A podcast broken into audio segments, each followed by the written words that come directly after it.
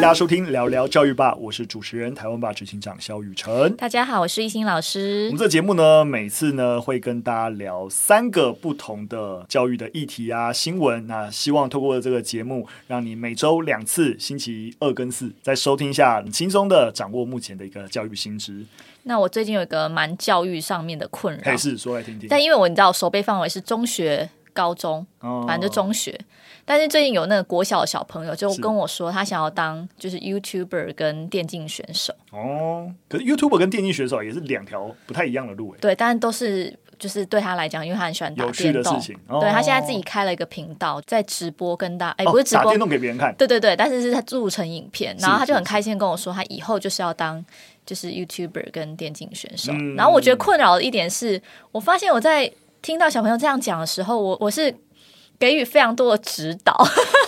指导什么意思？我就说，告诉他怎么拍影片吗？不是，我就跟他说，我哦，我有提供一些怎么拍影片的做法，所以有稍微看看一下他的影片。对，但我就会觉得那就是兴趣，嗯，对。然后可能我自己对这两个产业不是那么了解，我就会说，你知道这很辛苦吗？这可能一万个人才一个，然后你知道怎样？什么寿命很短啊？所以我后来就检讨我自己，就想说，嗯。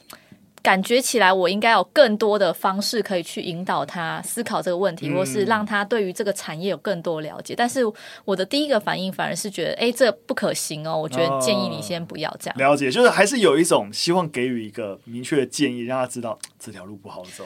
对，这样子是不是有点糟糕？我我我倒不会用糟糕来形容啦。我觉得大家就是教育心啊，或是父母心啊，都会有一种，因为我已经知道这个社会是这样了，对，你为什么？我觉得难免对，嗯、但我自己看待这种事情，我都还是走一种自然主义的流派。嗯，比你不要叫他不要去碰地上的碎玻璃，他碰了痛了，下次就不会碰了。我觉得会是这样的想法，但不是的，就是碎玻璃会受伤不好。我类似的一个做法，就是他想要做这件事情，即使你知道说也许很辛苦，但老实说他真的碰到辛苦。他就知道了。我随便举个例子，好，他就弄影片啊，或干嘛，然后做了五支六支，然后那个观看就是那样，所以他就没有成就感。小朋友就这样，如果做了有成就感，他就会继续做。诶，越做越好，那个正反馈，也许他就真的做得不错。但如果做了一下，然后又花很多的时间努力，然后又没有得到好的反馈，他自己就会慢慢发现，哎，也许。他不适合或干嘛，所以我是其实担心太多。其实我觉哎，对我觉得我就是把他，我就把后面的那个辛苦啊，然后很难的那些事情就讲给他听。可是我就觉得他好像完全觉得不会啊，我可以。你在他那个兴头上，还在那个三分钟热度，也不说他一定三分钟，可能可能三十天热度，在那个热度最高的时期，想要泼他冷水，我觉得，我觉得对他来说也觉得，哎，你为什么不支持我？然后也实际上对他来说，他也会有一种更。啊、呃，例如说，你你觉得我没办法，我就偏偏要、嗯、要努力给你。被浇冷水的感觉。对对对，所以我觉得，如果说你你自己真的没办法打从心里支持他，但我也觉得就就旁边看着就好。嗯哼，就是我就是这个做法。就我觉得我们也不是说，就是我们让自己压力很大，说啊小朋友做这个哦，所以我一定要。一定要支持他，所以我要一定要反办，想办法找一些资源帮助他。可是我明明心里就真的觉得他不用这样。我觉得不要，因为我觉得如果用违心的方式提供，想要提供资源，那个沟通情境。对，我觉得小真诚。对对对对对对对。我知道。对，所以我觉得我们能做的事情是不讲负面的话，就已经是最好的处理方式。嗯，对对对。然后小朋友的爸爸就直接跟他说，有梦最美啊，就去做梦吧。但是如果你，二，我倒也不会这样？对。他就说你现在做梦很好。你想要当什么？我都支支持你，嗯、就是你觉得他至少觉得小朋友有个目标，是是是，对。其实我也是这样觉得。对，他说，但是你二十五岁跟我说你想要当 YouTuber 跟电竞选手，我就严正的骂你说去给我找份工作。这不是跟我二十五岁离开学校 做台湾爸一模一样的事情吗？对，回到这个，我其实就在想说，其实你看现在小朋友就蛮喜欢做，就是新媒体或是这种电竞的。产业相关，其实我觉得蛮可惜。我们在这种我们大人啦，是，比如说像小朋友这样问我，我要怎么去跟他讲这个产业有什么样的状态？其实我资讯量其实是蛮少的。了解。我我自己觉得，像我刚才说的，我觉得，因为小朋友如果他喜欢，他真的太多能够获得资讯的方法，嗯、他就是会去做。其实我们能做的事情就是，哦，知道他在做什么。然后，如果他真的例如发片了，你你去看一下他做什么东西，嗯、然后觉得，哎，他如果想要听回馈，哎，你给一点，然后你自己观看的一些建议，这样就好了。对，我觉得我们也不用想做的更多。对对对对，真的是教育魂上身，就觉得我应该要尽点什么教育的意义。不过我我自己是都是这样觉得，我觉得所有走过的路都不会白费。对，所以即使小朋友最后真的是三十天热度，他拍了十支影片、二十二十支影片，最后放弃了。但他这个过程，然后学到哎怎么样沟通资讯，然后甚至怎么剪片，也许在这个直接自己有实作，直接自己透过自己做出来作品，然后有跟这个社会互动的这个体验。我觉得都是珍贵的。嗯嗯嗯，好，感谢你解惑。好的，那我们进入第一则新闻，跟大家聊聊较真啊，真的是以前的噩梦，还在学校时期的一个噩梦。那这边其实，在谈到啊，其实，在较真疫情已经比较好之后，开始复办了。那开始复办以后，在今年的一个教师甄试的结果，还有很多学校啊，甚至十五招。一样聘不到老师，所以全台湾开始出现很多的所谓的代理跟代课教师荒这样的现象。我我觉得在谈这个所谓的代理代课教师荒啊，我觉得可以帮大家，如果不是体制内教育工作者，简单科普一下。就是我们一般说啊、呃，学校老师其实有三种身份，一个就是最令人称羡的正式正式老师，对对对，没错，正式老师最大差别就是帮你保险就不一样，保险是公保，所以就是你是公务员身份。那除此之外，其他的老师另外一层是代理老师，代理老师通常是一年一聘，所以其实它也是一个很完整的聘期。那年如果你转正式的时候，甚至也会纳入计算，但是你其实是劳保，对，所以你其实不算是公务体系的一部分。那第三种老师呢，就是所谓的代课老师。代课跟代理不一样哦，代理其实是有一个相对完整的职缺，对对对，你是你月薪的，对，领月薪，没错。但是代课老师领的是钟点费，也就是你上一堂课领一堂课的钱。而现在的钟点费啊，真的是很低，你知道吗？小学的钟点费多少？三百三十六。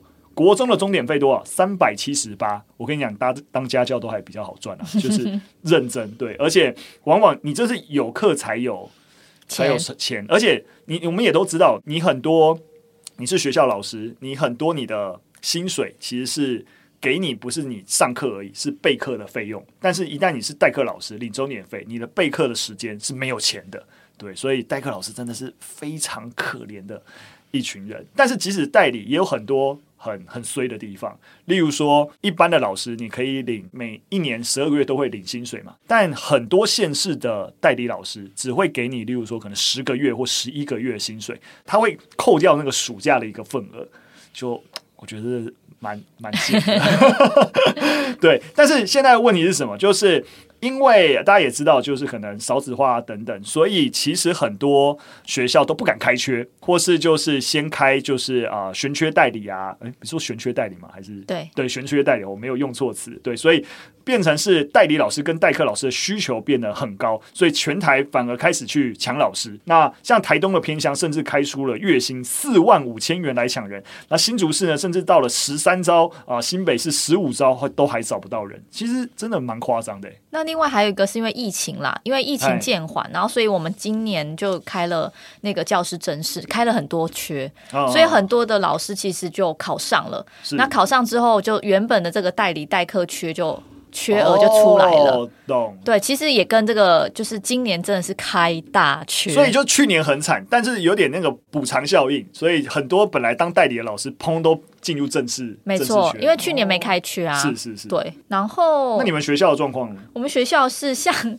这个新闻上说是十五招聘不到老师，其实我们学校有一个三十一招，哎，我们三十一招还聘到老师，哎，你们应该上新闻才对吧？对啊，怎么没有来报道我们新闻呢？对啊，什么十五招根本不扣看呢、啊？对啊，我们三十一招才聘到特教跟理化老师，三十一招教育部啊，这个教务处很累，哎。我们每一天，连我自己的 IG 线动跟什么脸书都在征人啊，因为就是没有人来啊。对啊，对，然后我就觉得，哎，其实我们学校环境算还不错啊，怎么会没有人来？其实我后来就在想一件事情，就是其实如果今天我要当代理老师，其实我会去一些会给足我十二个月薪水。哦，没错，像刚才说，有县市只给十一个月，我真的是很不想考虑。对，之前新北市更扯，是给十个月。但是他他有啊，他现在有进步变十一个月，所以比如说像十二个月，我就会去嘉义呀、啊，或是我去台北。哦、对，那虽然台北它一一样是十一个月，它一样去掉那个暑假，可是有一点是台北市它的，假设我第一年代理在台北市是是一九零，就是我们的教师的薪资，就是那个我的那个基准啊，基准我可能是一九零，就是一个等级。对，对我明年如果继续在台北市，我可以跳。二零零哦，可是，在新北市不行，你就是永远都是一九零，懂？所以你可能代理十年，你在台北市可以领你的星级是在跳。虽然说我没有办法领年终跟考绩，嗯，我也没办法就是有一些正式老师的福利。可是我在台每年会调薪，对我每年会调薪啊。可是，在新北市是永远都是一九零。理解理解。我我自己觉得啊，这个问题只要这种教师荒再更严重，我觉得各县市政府一定得要做出调整。像刚刚我们那个新闻有讲，像台东直接开四万五，我记得如果你一九零，应该扣一扣，可能不到四万吧，或四万出头一点，对对对，没错，对对对，所以他就哎、欸，可能开一个相对好的月薪，欸、真的有好到很夸张，好像也还好，反正就是其实扣掉那个公保什么退什么退的，反正就是。健保扣一扣，其实就四万哦、呃，所以就是说，我觉得就是你，你就是要给开好一点条件。我就是回到供需嘛，对不对？但我我跟你们跟大家讲，我第一年就是为我自己的家乡宣传一下。金门虽然真的是也是偏乡，嗯、但是如果你有考虑当考虑当代理老师的话，就是欢迎去。金门，因为金门它有离岛加给一万块，离岛加给，对，所以我第一年的薪水就五万多，哎，存钱的好选择。对，就是，而且 虽然金门算是偏乡，可是相较于真的很偏乡的，比如说新北市或是那种苗栗，其实我跟你讲，进步非常的多，就是那个整个岛上的居民跟那个生活便利性是。很高的。我一直说，而且等一下，金门给十二月。十二个月，对，十二月。我一直要去金门，一直都没有机会。嗯，真的是改天一定要。你你之前是不是有疫情期？我跟你讲，对我本来 疫情那个时候想，哇，我这从来没有机会去过金门，然后刚好就是因为担任经济部评审的关系，要去金门考察，就哇，终于有机会确诊了。对，我就确诊了，我说没办法去金门，然后就下次只好靠你。对，真的，我觉得在大家会去选择那个去哪里当代理，跟某种程度跟薪资有很大的关系。嗯没错啊，这是很实务性的考量啊，对啊，所以好不好？各个各个地方的教育局处进步一点，不要再给人家什么十个月、十一个月了，好不好？要给就是给一整年。好的，我们进入第二则新闻。第二则新闻来聊聊孩子的教育表现跟营养的关联。那这一则新闻提到啊，就是说在过去五十年，孩子的数学的成绩比起阅读的成绩来说，进步的。非常多，很有很显著的提高。这个结果其实跟营养有关。这是一个美国的一个长期研究啊，它会诊比较了从一九五四一直到二零零七年的出生的七百万名的学生，他在不同年龄，那从例如说一九七一一直到二零一七年间，那他们参加了各种考试的一个表现。那当然，那个那个啊、研究法我就不讲了。总而言之，他发现啊，每十年学生的整体的数学成绩。都进步了一个标准差的百分之九十五，但就大约是一个四年的一个学习成果啊，就是小朋友学习数学学了四年，那个落差大概是这样。那阅读的成绩呢，则只进步了一个标准差的百分之二十，大约是练习阅读一年的程度提升。对，那此外啊，不论是去考量包含种族啊、社经条件、年龄啊等等，诶。都差不多，就是学生的成绩都普遍变高，而且数学的成绩都明显的高过阅读。那原因是什么？原因是因为其实数学啊跟阅读它所需要的脑力其实是不太一样的。数学呢比较需要所谓的流值推理，而阅读呢比较需要的是晶体知识。什么是流值推理？什么是晶体知识？我们麻烦艺兴老师帮我们补充一下。呃，流值推理比较像是流值智力，哦、对，它其实就包含了记忆。然后运算速度、理解、推理等等，它是会在混乱跟新情势中有一个解决新问题的能力，这个叫留职智力。嗯、那另外刚提到那个晶体知识，也就是晶体智力，它比较着重呃应用已经获得的知识跟经验，包含语言、文字、技能、判断跟联想，所以这两个是有一个程度上的差别。没错，所以啊，在环境上面，例如说营养不足啊，或是空气污染啊，它通常会影响什么？会影响。流值推理就你的运算速度、理解能力啊等等，所以当在过去五十年，你会发现这种呃，例如说小朋友因为营养不良啊的问题，或是整体性环境的，例如说水污染啊等等，都变好的情形底下，所以小朋友这个流质的智力有所提升，所以对应的数学表现就有很显著的一个成长。对，所以我觉得，而且这是在像刚才讲的，是很普遍的哦，并不是只有说只有在，例如说所谓的白人或是经济比较好的一个状态啊。其实，例如说在美国啊，有色族裔啊，或是移民，他的这些层面也都有显著的改善。那在对应到学生的学习表现，也有显著的成长。看到这个研究的时候，我就啊想到我们那个之前有一期的节目，也有讨论到环境跟基因啊，到底谁对于智商的影响，你有你有印象吗？是因为那个双胞胎是那集吗？没关系，我们如果找到再告诉大家是哪一集，或者太多研究了。对对对对对对。不过那时候我们提到了，就是有一些类似的结果，就是说，其实基因跟环境对智力都有影响，就不是说啊只有基因有影响，只有环境有影响，不是这样，两个都有影响。但是我们也有提到，其实，在已开发国家，像台湾，其实多数的人口在经济条件提升啊，或是有完整的一个社会支持系统，其实什么什么营养不良、疾病导致的这种智力影响，其实都少很多啦。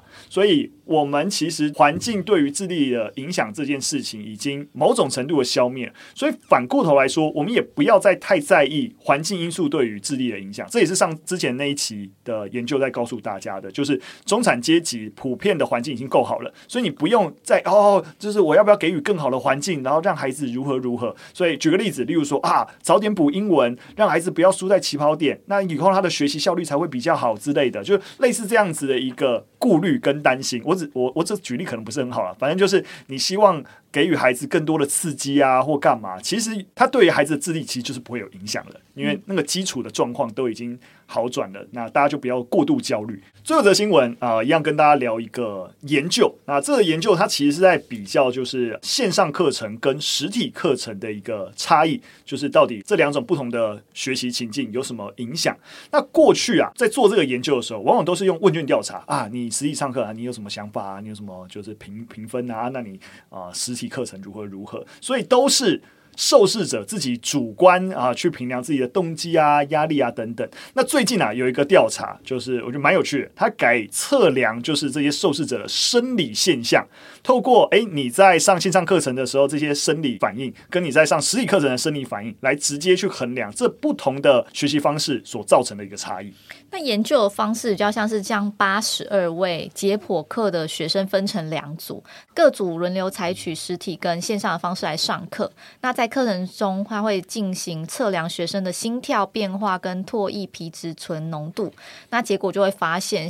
呃，实体上课的学生反映出比较大的生理压力，但是呢，其实这个生理压力不是不好的，哦，没错，因为适当跟暂时的生理压力跟兴奋啊压力状态，其实对于学习是有正向的影响的。没错，就是实体的空间，我们之前也一直在讲，就学校在一个可以远端学习的一个状态底下，学校存在的必要性是什么？其实是给予一个氛围，嗯，这个氛围某种程度你要说它它有一个。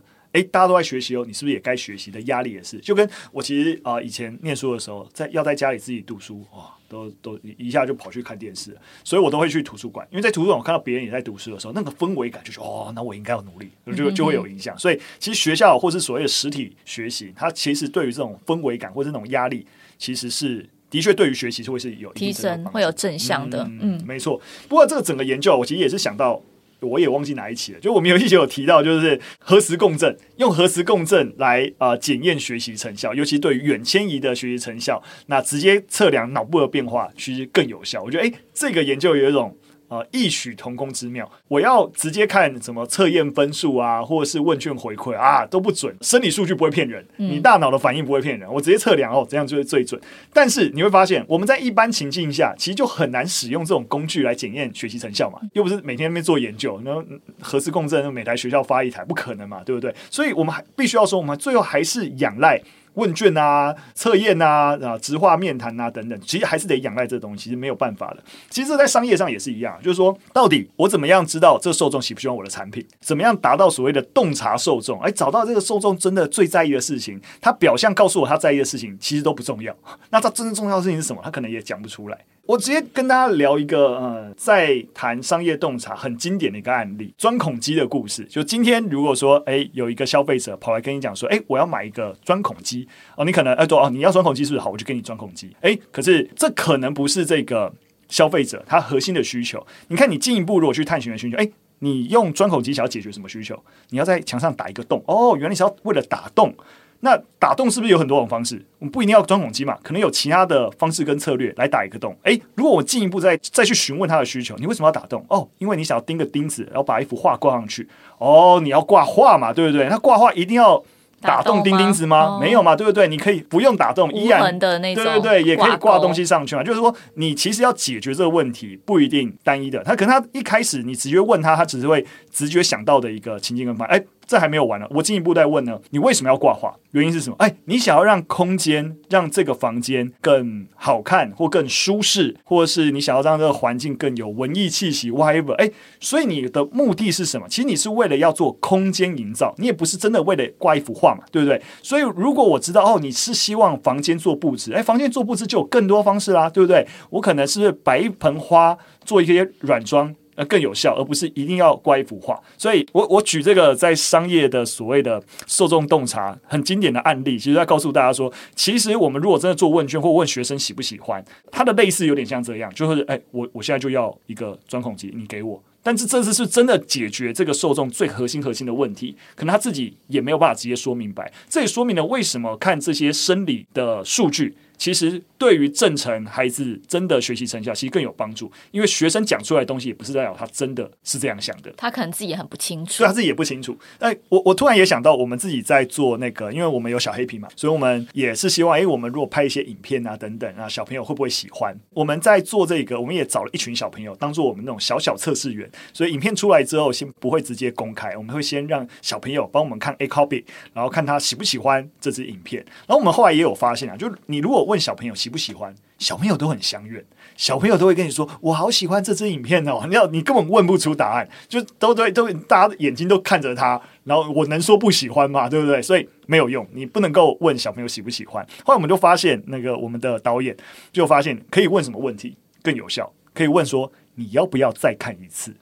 小朋友真的喜欢的东西，你要再看一次，他会愿意。他如果他问你说能不能看别的，那你就知道他其实没有那么喜欢你本来放的影片。哦、就是说，我们一样，如果我们真的还是仰赖问卷，仰赖什么？我能不能透过问题的设计，跟或者是找到他会有一些社会压力，然后或者是啊、呃、想要隐秘自己不好的地方的这种心理因素，尽可能排除这些，然后让问题的设计更能够有效。